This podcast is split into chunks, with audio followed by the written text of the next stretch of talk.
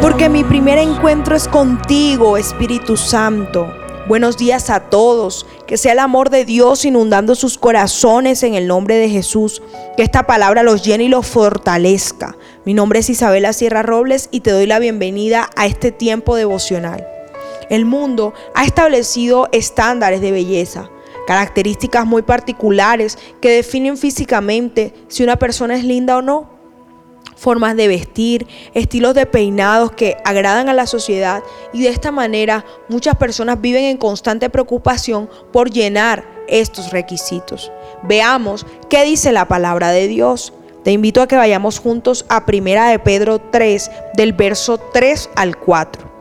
Que la belleza de ustedes no sea la externa, que consiste en adornos tales como peinados ostentosos, joyas de oro y vestidos lujosos. Que su belleza sea más bien la incorruptible, la que procede de lo íntimo del corazón y consiste en un espíritu suave y apacible. Esta sí que tiene mucho valor delante de Dios.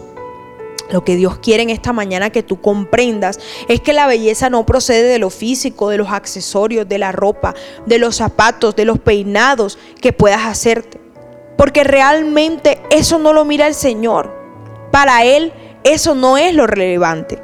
La belleza en el Señor procede en realidad de lo que guardas en el corazón, en mantener un espíritu suave, unas palabras apacibles que la paz de Dios que sobrepasa todo entendimiento, el gozo y el amor del Padre permanezcan cada día en ti.